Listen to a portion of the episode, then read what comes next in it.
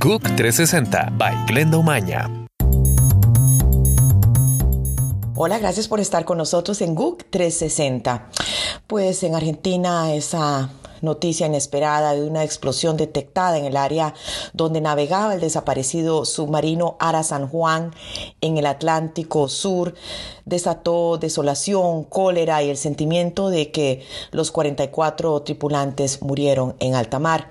La Armada reveló que dos fuentes, una de Estados Unidos y otra de Austria, registraron un ruido compatible con una explosión en el área que transitaba el sumergible antes de desaparecer el 15 de noviembre. Aún no se aclara por qué el dato de la explosión tardó ocho días en ser revelado. La Marina de Estados Unidos anunció hoy que puso fin a la búsqueda de tres marineros desaparecidos desde el miércoles cuando su avión cayó al mar de Filipinas, cerca de Japón.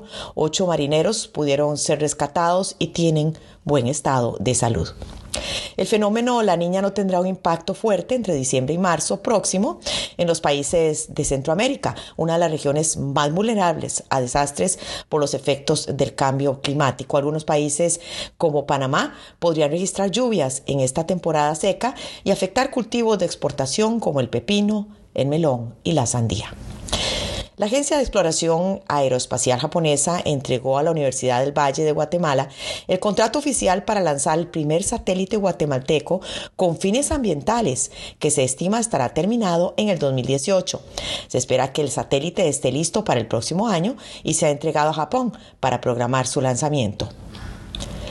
Para ayudar a las personas que sufren esquizofrenia a combatir las voces que escuchan, un equipo de investigadores diseñó avatares digitales para personificarlas. En total, 75 pacientes siguieron esta terapia durante un ensayo de tres meses, compaginándola con sus medicamentos. Los avatares permiten materializar esas voces amenazadoras para que los pacientes las enfrenten y las dominen. Soy Glenda Umaña, que tengan un buen fin de semana. GUC 360 by Glenda Umaña.